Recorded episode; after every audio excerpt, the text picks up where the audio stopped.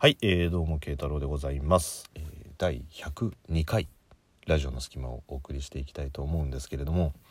えー今日はですねお話ししていこうと思うのはこう観察することについてということでね、まあ、観察力とでも言いましょうか。について、えーお話をしていこうかなと思うんですけどなぜ、え観察力についてお話をしようかなと思ったかと言いますと遡ること第2回に、えー連想力についてということでお話をさせていただいたんですよ。だから2回目に連想力についてっていうことに話したんだったら102回はね観察力についてっていうことにしてちょっとねこう過去の作品に対するオマージュみたいな感じでねうんとね今ね、えー不適切な 不適切な語句がございましたので、えーお詫び申し上げます。まず作品じゃねえっていうねはい。過去の作品ってお前何様だよっていう話。あとオマージュって別に敬意は払ってねえっていうね。はい。あのまあなんて言うんでしょう。セルフカバーぐらいにしときます。はい。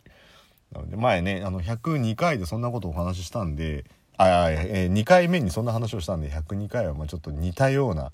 ところをなぞった回にするのも面白いかなと思ったんで今日はちょっとその話をさせていただこうと思ったんですけど僕が重要うんと何て言うんでしょう。僕が日常生活を送る上で結構重要視してる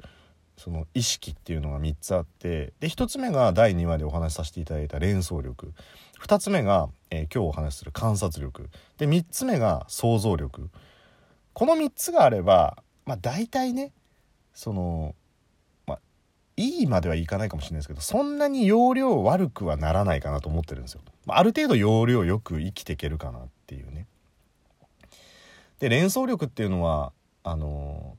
まあ、一つの事象に対してどれだけこう多数に発展していけるか。リンゴがあったら赤いとか甘いだけじゃなくてリンゴリンゴって言えば iPhone とか、えーリンゴって言えばリンゴスターでビートルズみたいな感じでこう1からどれだけこう多数に広がっていけるかっていうところで。で観察力と想像力っていうのはその逆だと思ってるんですね。多角的に一つのことを見られるようにするっていうことが僕はその観察力と想像力だと思ってるんですよ。なのでこう何て言うんでしょう例えば交差点に人が立っていた時にあの人は道を探してるのかもしれない、えー待ち合わせをしているのかもしれないもしくはこうねスマホで動物の森とかやっちゃっていいところで動けなくなっちゃってるのかもしれないみたいな感じで多数から1を見るというのが僕にとっての観察力だったり想像力だったりっていうところなので、まあ、人と話をしたりとか仕事をしたりとかする上で結構そこは重要視してたりとかするんですよ。これあの本当にこの3つがあればどんなことでも役立つと思うんですよね。友達との関係性上司とかの関係性あと仕事においてもそうだしあと接客業をやってる方はこの接客、え顧客が何を望んでるかみたいなとこも分かると思いますしあとこれから就活をする方に関してはこう就職の面接なんかに関してもねこの3つがあったりとかすると企業が何を求めて私に何を言わせたいのかみたいなことも分かるのかなっていうなんかちょっと真面目っぽいこと話して気持ち悪いな まあまあいいやあのそんなところがあると思うんですよ。で別にこれって特別な能力じゃなくてある程度人間の行動って分かるじゃないですか。例えばさっき言った交差点でキョロキョロしてる人がいたとした場合大体の人って道に迷ってんじゃないのかなっていう想像すると思うんですよ。ねキョロキョロっとしてるからあの人何してると思います？いや多分ねテレビのリモコン探してると思うんですよとかっていうやつって絶対いないと思うんですよね。なのでこうある種こう想像ができる範囲って限定的ででそれがね、まあ、ある程度の経験は必要かもしれないですけどこうだんだんだんだん分かってくるっていう部分もあってっていうようなところでこう観察力と想像力っていうのを見ていくっていうところとあとはこう物に対する変化とかっていうのも見ていくと結構役に立ったりとかするんですよね。いつもより何々だなみたいな感じだったりとかそうすると例えばこう仕事で毎回同じようなことやっててもいつも見慣れてる何かに違和感を感じるようになったりとかすると思うんですね。例えば本当にバーッと数字がいっぱい書いてあっても普通はね例えば500前後なのにあなんでこれ800前後になってんだろうっていうその変化に気づいたりするっていうのも観察力かなっていう。ただね、あのー、観察力っていうところがこう何て言うんですよ意識行き過ぎるとろくでもないことに意識もいっちゃったりとかもするんですよ。でもう特徴的なのが僕はあの、まあデスク自分でデスクで仕事をしない時は社内の別部署であの仕事をするんですけどその別部署でこううろちょろうろちょろこう動き回ることが多いんですけど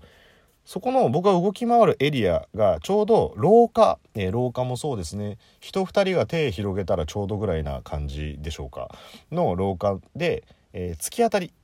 の、えー、壁側に突き当たりの左側に、え女性用トイレがあるんですね。でその手前ちょっと下がったところに男性用トイレがあるんですでその男性用トイレの斜め前の扉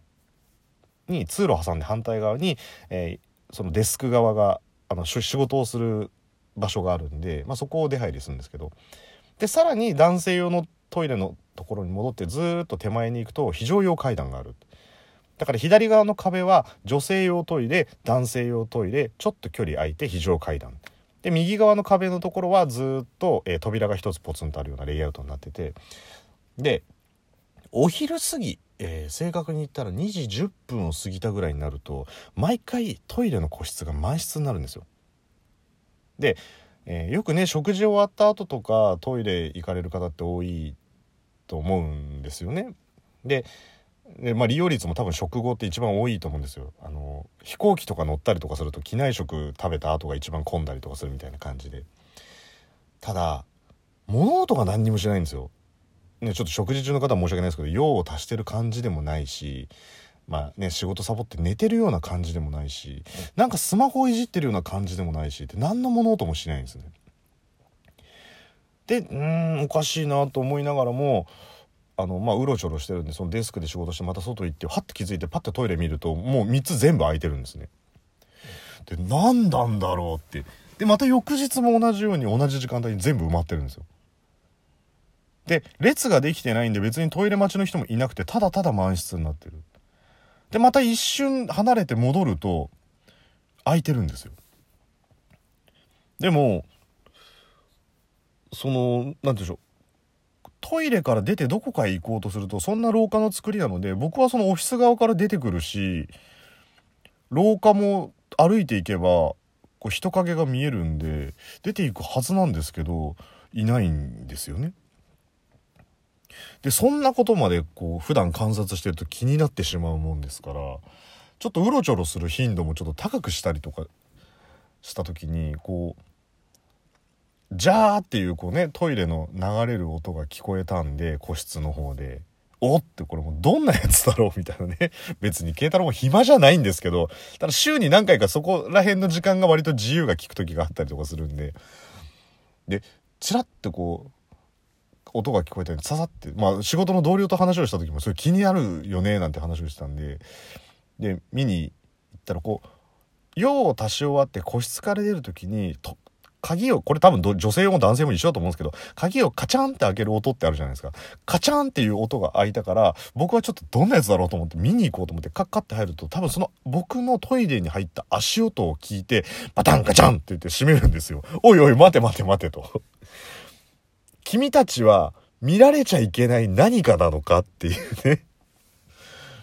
だからってまたこう中に入って用を足してる感もなく、またシーンとしてて。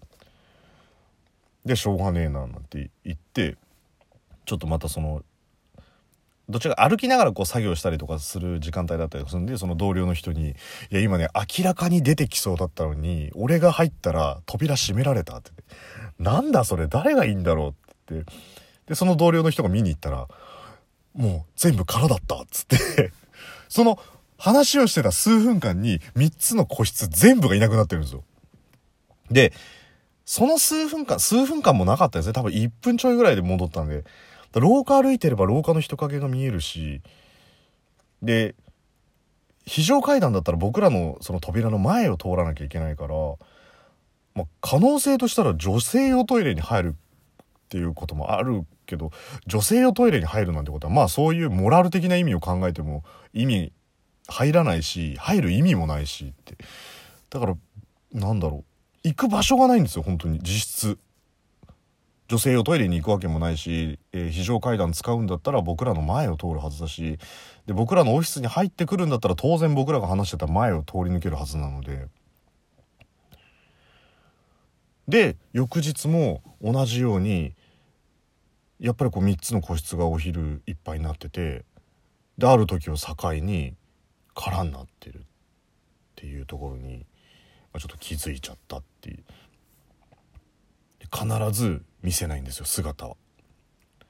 でまあぶっちゃけそこから何回かあるんですよね。もう出てきそうな気配があるカチャンみたいなとこあるんですけど誰かが入ってくる足音が聞こえると出てこないっていうね。どうでもいい話でしょ？どうでもいい話なんですけどね気になってしょうがないんですよ。だからお昼過ぎの僕の会社のあの一角のトイレには何かがいるっていうね。ただ僕の観察力をもってしてもそれをこう見たことがないっていう。はもうあの怖い話的な感じではなくて 何やってんだよっていうね。誰がいいんだよっていう。それがちょっとねわからないまんまあの今日まで実は至ってるんです全く分かってないんですけど。だからね、まあ、あの観察力が強すぎるとあのそういうところにも意識がいっちゃうっていうことなんでまあそれも困りもんなんですけどね。というところでねあの今日はちょっと観察力っていうことについてお話をさせていただいたのともしこれを聞いている社内の人であの個室の中にいるんだったらお便りくださいっていうところねいるわけねえだろうな。まあそんな感じで、えー、今日もちょっとねくだらない話なんだけどさせていただきましたというところで慶太郎でございました。ありがとうございました。